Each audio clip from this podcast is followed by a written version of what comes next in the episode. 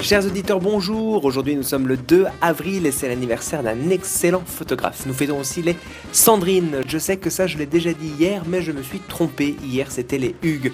Et ça tombe bien parce que le Hugues le plus connu de France n'est autre que le petit-fils de celui qui a changé la face du monde le 2 avril 742.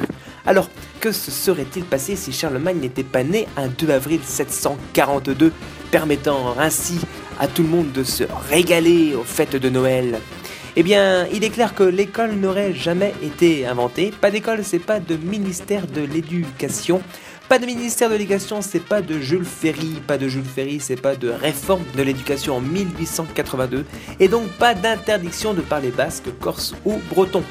Pas d'interdiction de parler les langues locales, c'est des identités plus fortes. Des identités plus fortes, c'est plus de tolérance. Plus de tolérance, c'est moins de skinhead. Moins de skinhead, c'est moins de doudoune. Moins de doudoune, c'est plus doigts. Plus doigts, c'est plus de foie gras. Et donc un plat plus commun. Un foie gras peu cher, c'est des réveillons sans foie gras, CQ FD. Rendez-vous demain pour une nouvelle Uchronique. Que se serait-il passé un 3 avril?